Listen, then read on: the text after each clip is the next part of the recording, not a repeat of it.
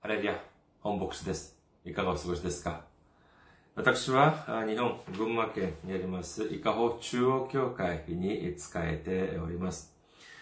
え教会のホームページを申し上げます。日本語版は下です。japan.ikaochurch.com です。japan.ikaochurch.com こちらの方に、え来られますと、教会に関するご案内、そして日曜礼拝の時のメッセージをお聞きになることができます。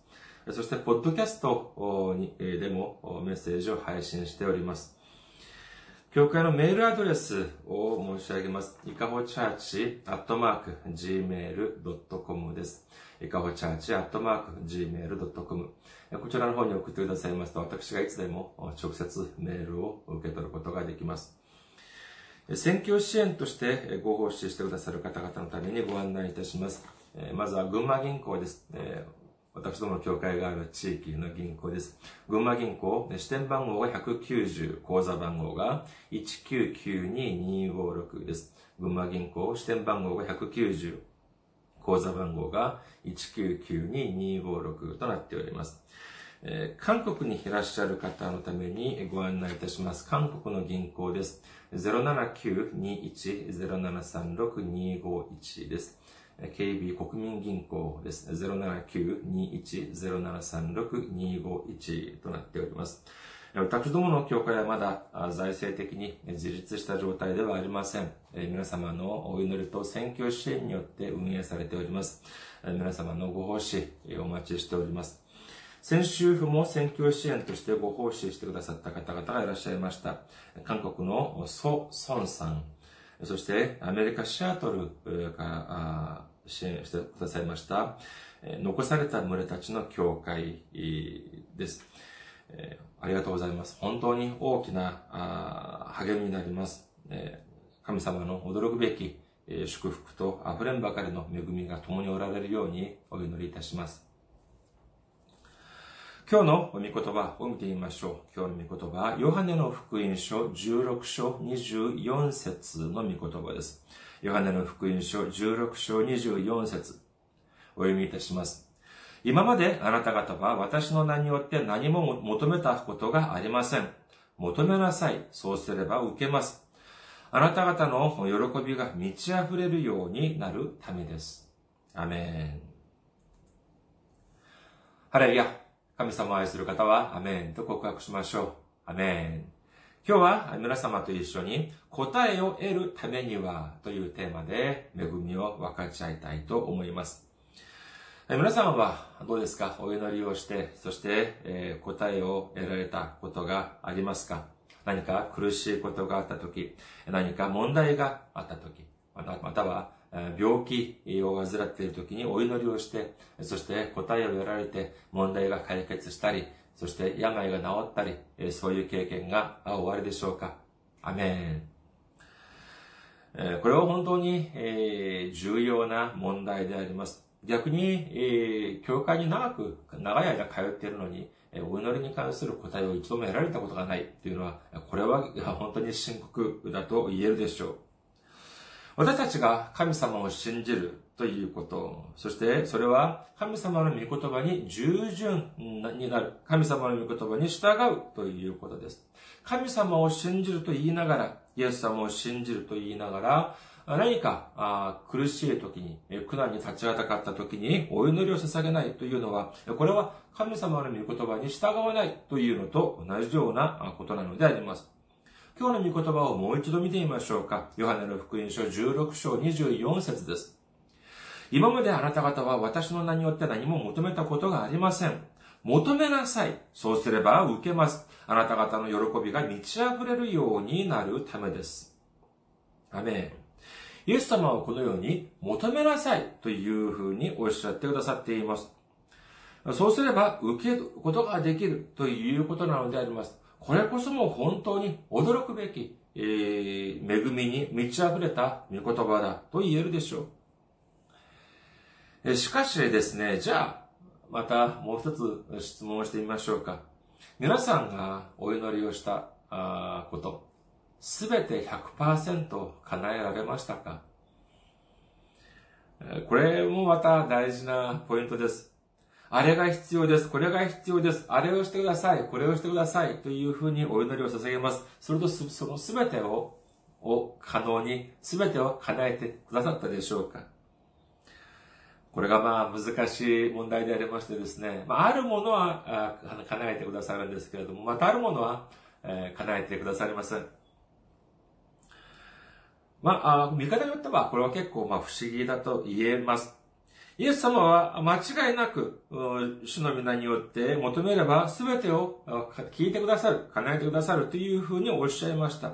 しかし、聞いてくださらないお祈りがどうしてあるのかということなのであります。聖書を見てみるとですね、え疑問が、聖書の中に疑問があった場合、私たちは、その正解をどこから探さなければいけないのかというと、これは聖書の中から探さなければなりません。えー、決して人間的な考え、えー、有名な神学者や牧師先生方のその解釈、主張に頼るのではなく、まあもちろんそれも、えー役に立つことはありますけれども、基本的には聖書の答えは聖書の中にあるというふうに私たちは受け取らなければなりません。今度はマタイの福音書を見てみましょうか。マタイの福音書6章33節です。マタイの福音書6章30 31節から33節です。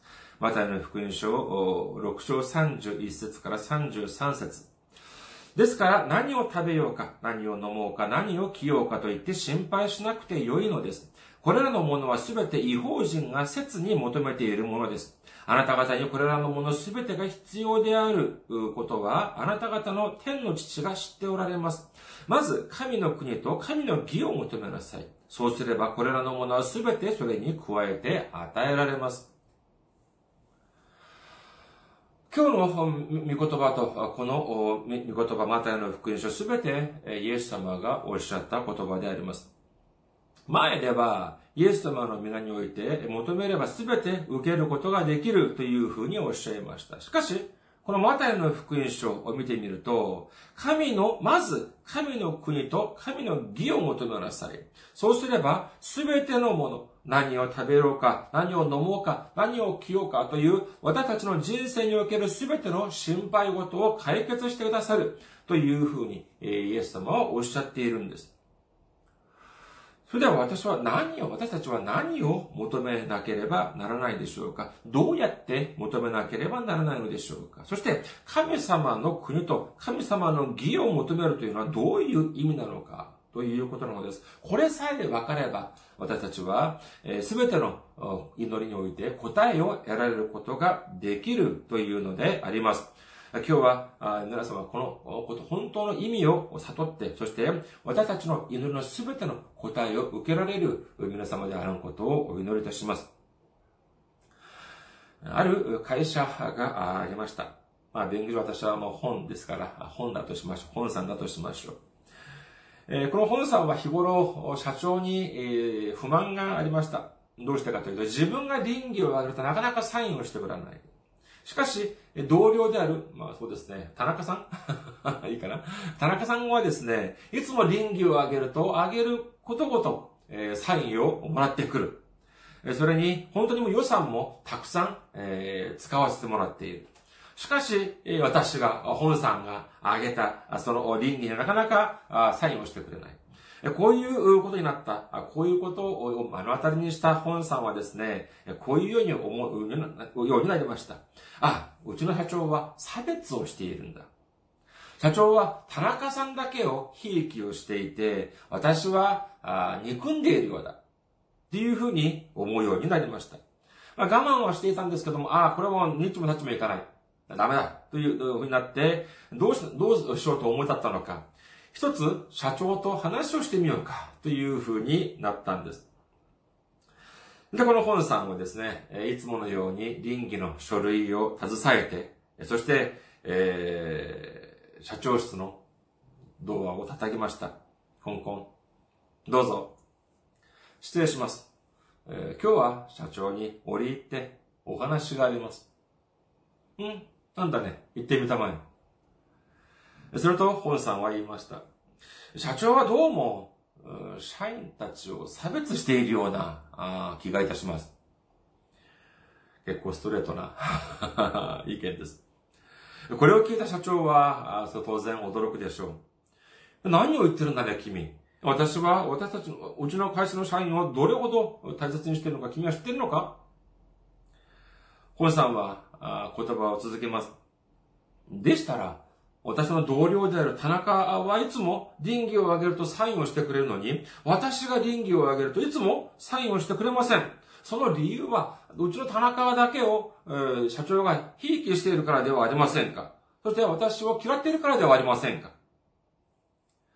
すると社長は言います。君、それは誤解だよ。うちの会社がいくら潤っているからといっても、私が嫌っている職員、社員にまで、え毎月毎月給料を払ってまで、えー、連れているいるわけがないじゃないか。私があなたを嫌っているというのか。君、き君があ私の会社を志願した時に誰が面接をしたと思ってるんだ？私だよ。誰があなたを、君を採用したと思っているんだ？私が採用したんだ。もちろん、君より優れている志願者もいた。しかし、私は君が気に入ったんだ。だから私は君を採用したんだ。それに、今君がいる部署がどれほど大事な部署か、君知っているかね私がもし君を嫌っていたのなら、それほど大事な仕事を君に任せるはずがないじゃないか。これを聞いた本さん、ああ、気を良くしました。表情が明るくなりました。ああ、社長が私を差別していた、しているんだっていうのは誤解だったのか。そうか、社長も私を大切にしてくださっているんだ。田中さんだけではなくて、私も愛してくださっているんだ。っていうふうに考えるようになりました。それととても気が楽になりました。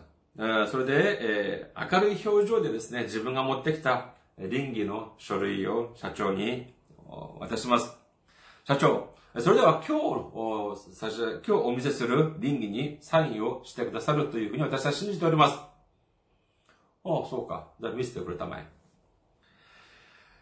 えー、しかし、この本さんが出した倫理の書類をですね、えー、見ながら、社長は、長い、何も言いません。長い、いろいろな考えをしているようであります。そして、えー、書類を見終わった後、社長は一言言いました。君、なんだね、これは。すると、自信を得た、あの、本さんは堂々と言います。先日、田中さ、田中が社長に倫理を受けた件を私は知っています。社長は田中がアメリカとヨーロッパ各国を訪問するよう、1ヶ月間出張を許されました。当然、その出張には、えー、飛行機代とか、えー、宿泊費、そして食費、そして出張手当のようなものが含まれます。これを聞いていた社長がもう一度聞きます。君、だからこれは何だと君たちは聞いているんだ。はい。沖縄3泊4日の出張計画書であります。だから、この内容がどういう意味か、内容が何なのかと私は聞いているんだっていうふうに社長が促します。えー、これを聞いて、えー、本さん、堂々と言います。すべての社員を差別しな、差別なしに公平に、えー、扱うとおっしゃった社長は、えー、その田中に1ヶ月間アメリカとヨーロッパの出張を送ってくださるほど、それこそ、えー、潤っている。それこそ素晴らしい、器の大きい方です。だから、私にも、私は、まあ、私は、まあ、海外とまでは言わなくても、まあ、沖縄3泊4日ぐらいは出張を行かせてくれるのではないかと思って計画を練ってみました。うん、そうか。沖縄はどうして行こうとしてるんだ？それと本さんこのように答えました。海が見たいと思いまして。皆様は、もし皆さんが社長だったらどういうふうにおっしゃるでしょうかこの我慢強い社長は、しばらく経って、このように話を始めました。君、ちょっとこっちに座ってみたまえ。そして、私の言うことをちょっと聞いてみたまえ。先日、田中が出張計画書を出して、そして私がサインをした。その内容は君が言った通り、アメリカとヨーロッパ各国を1ヶ月間訪問してくる、そういう企画書だった。もちろん、そこには、えー、飛行機代、えー、宿泊、食費、そして出張手当までもつく。しかし、その計画書、君は一度でも見たことがあるのかね？うちの会社は、私たちの会社の製品を海外に輸出しようとしている。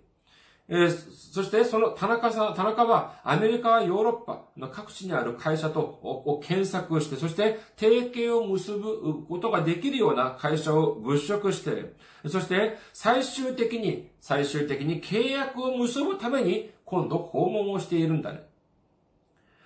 これは社長である私が進めるように指示をして、そしてこの企画が、この企画プロジェクトが成就できたならば、私たちの会社にとって大きな利益になることである。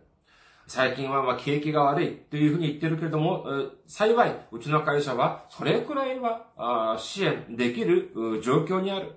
私が指示をしたことであり、そして私たちの会社のこと、ためになるということであるのならば、アメリカやヨーロッパ1ヶ月どころではない、世界一周1年分の費用だってサポートができるんだ。しかし君、3泊4日、沖縄に行かせてくれと。もちろん費用を面で見ると、アメリカやヨーロッパ1ヶ月間の出張費に比べて何分の1にも満たない金額である。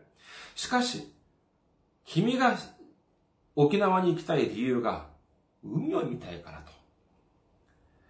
もし、君が海を見たい、海を見るということが、君が海を見るということが社長である私や会社のためになるのであれば、3泊4日ではなく、もう沖縄に別荘を建てて、そしてもうお金を全部サポートしながら、あなたが望むく望むくらい長く済ませてあげることだってできる。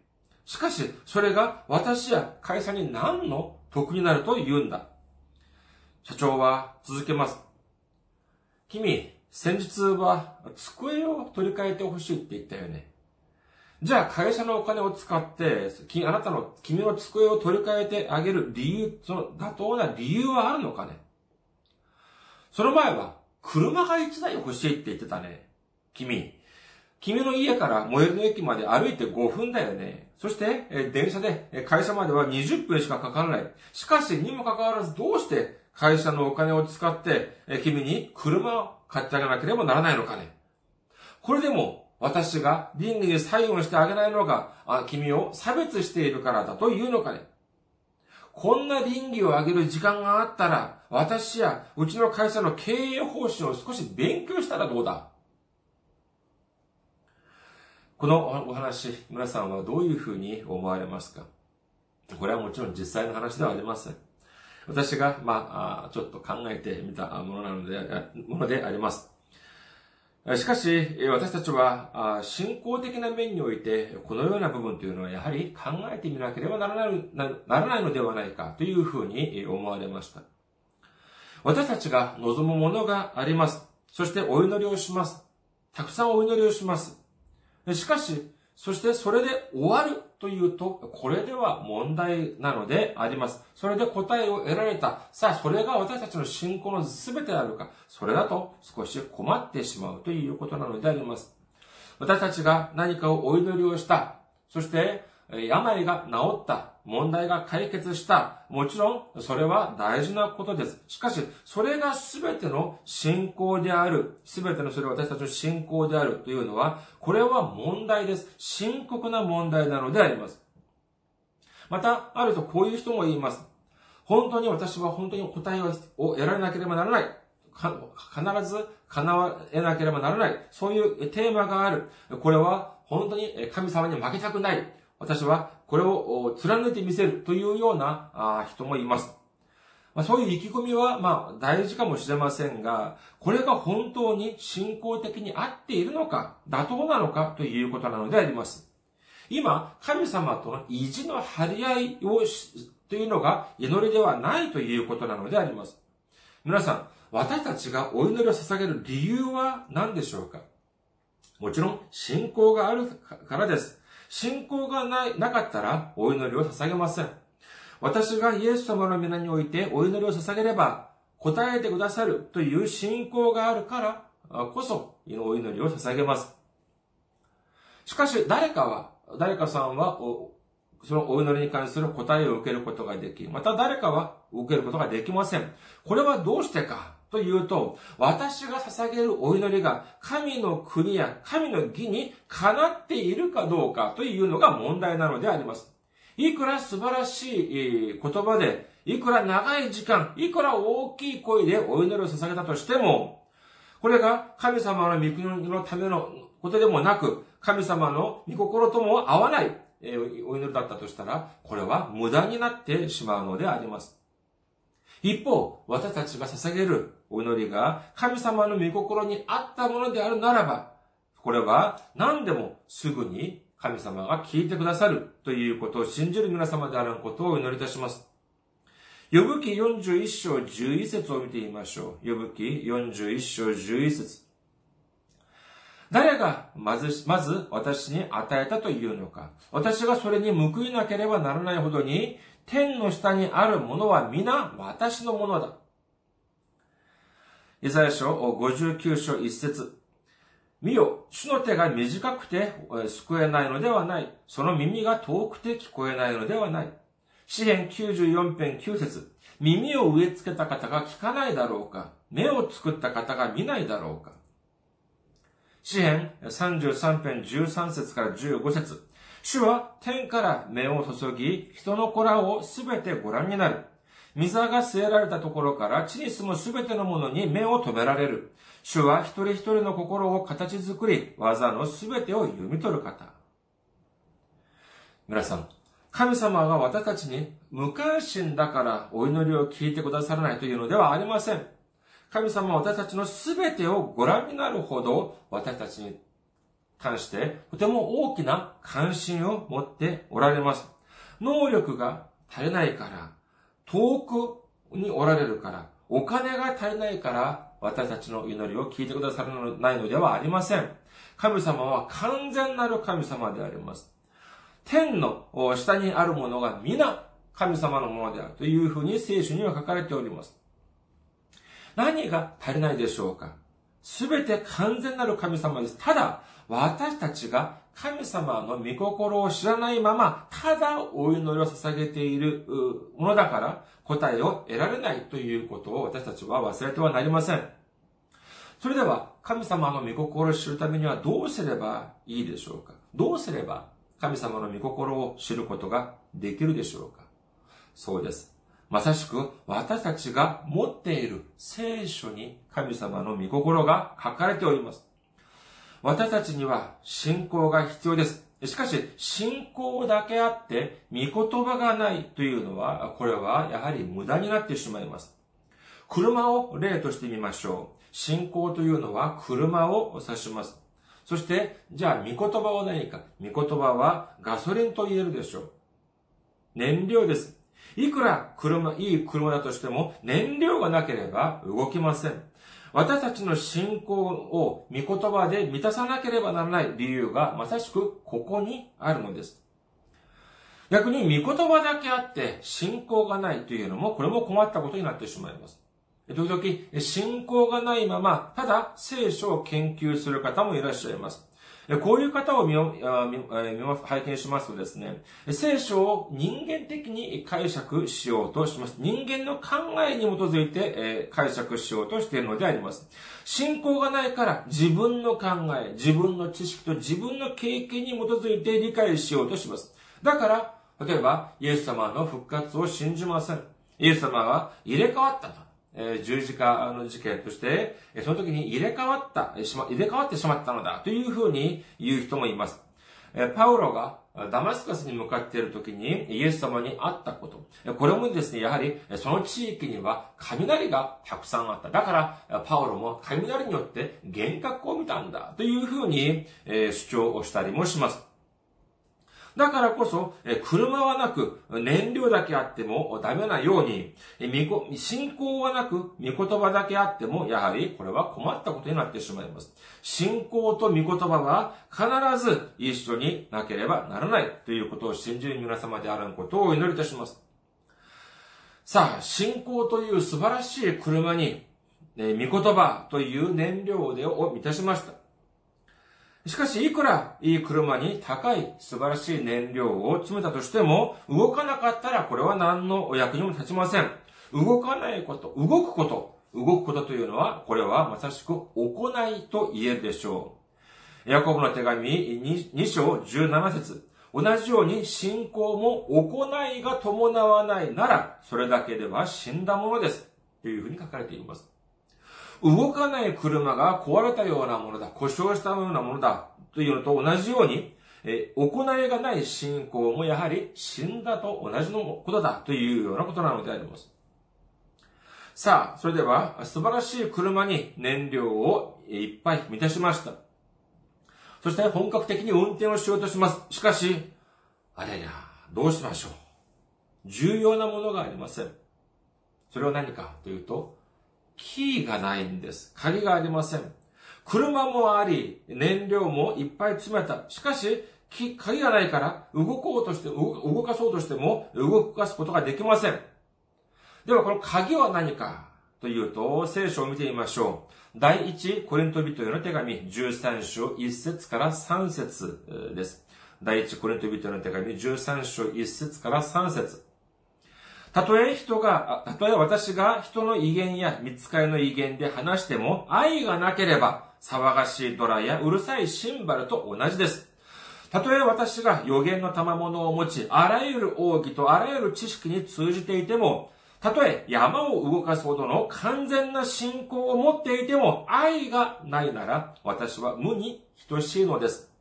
たとえ私が持っているものの全てを分け与えても、たとえ私の体を引き渡して誇ることになっても、愛がなければ何の役にも立ちません。そして第一コリントの手紙13章13節こういうわけで、いつまでも残るのは信仰と希望と愛。これら3つです。その中で一番優れているのは愛です。というふうに聖書には書かれています。そうです。この愛が問題なのであります。聖書を見てみると、この答えを受けることができるお祈りの共通点があります。それは何かというと、そのお祈りに愛があるのかということなのであります。信仰と御言葉と行いというのは大事ですが、その中に神様に対する愛、隣人に対する愛がなかったとしたら、それはもう、紙くずでしかありません。それこそ、騒がしいドラやうるさいシンバルと何ら変わらないということになってしまうのであります。愛なしに運転をしたと考えてみてください。最近もニュース見てみると本当に、え、恐ろしい、本当に胸を胸が痛くなるような、そのようなあ悲しいニュースがあります。交通事故に関するニュースが本当にたくさんあります。どれほどたくさんの人が傷ついているでしょうか？信仰もやはり同じです。信仰がたくさんあるという人、聖書をたくさん知っているという人、そういう人が時にはキリスト教の名において、時には教会の名において、時にはあろうことか神様やイエス様の名において人々に傷を与えているのであります。そういう方を見ますとですね、本当にたくさん聖書の勉強もしています。お祈りもたくさんしています。奉仕もたくさんしています。しかし、神様や隣人に対する愛が、その祈りの中にないからこそ、答えを得る得ることができないのであります。そういう方を見ますとですね、時々こういうことをなさいます。あなた最近お祈りしてないでしょダメだよ、お祈りしなきゃ。あなた最近断食してないでしょ？断食しなきゃダメですよ。あなた信仰が少し足りないような気がします。いや、あなたは神様じゃないんですから、なんてことを言うんですか？っていうふうに思ってしまいます。しかし、そういうふうに言うのはどうしてかというと、まあ、皮肉なことにですね、被害意識があるのであります。どういう被害意識か？自分はいくら祈っても答えを得ることができない。いくら勉強しても、聖書を勉強しても答えを得ることができない。いくら奉仕をしても答えを得ることができない。だから、えー、そういう被害意識。なんで私だけこんなに苦労しなきゃいけないの？あなただってじゃあ、奉仕しなさいよ。なんていうふうにですね、被害意識が頭の中にあるからなのであります。他の人に力を与えること、与えるならまだしも、傷を与えては、これは困ってしまいます。だからこそ、私たちは、神様に対する愛、そして、隣人に対する愛というのがとても大事だということを、決して忘れない皆様であらんことをお祈りいたします。メッセージを締めくくります。今日見てみた見言葉3つをもう一度おさらいしてみましょうか。ヨハネの福音書16章24節今まであなた方は私の名によって何も求めたことがありません。求めなさい。そうすれば受けます。あなた方の喜びが満ち溢れるようになるためです。マタイの福音書6章33節まず神の国と神の義を求めなさい。そうすればこれらのものすべてそれに加えて与えられます。第一コリント人の手紙13章13節こういうわけでいつまでも残るのは信仰と希望と愛。そこれら3つです。その中で一番優れているのは愛です。私たちは信仰という自動車、車に御言葉という燃料をいっぱい詰めて、そして愛という鍵を持ってエンジンをかけ、そして神様の御言葉を、神様の仕事をする人生を送っていく皆様であらんことをお祈りいたします。私たち、皆さん、神様の愛を持って、神様の御心と、そして神様の国を考えながら、神様の皆によって、主の皆においてお祈り、そして御言葉に通りに行うことによって、すべてのお祈りに対する答えを得る、得て、そして主に対して感謝と賛美と栄光を捧げる皆様であることをお祈りいたします。ありがとうございます。また来週お会いしましょう。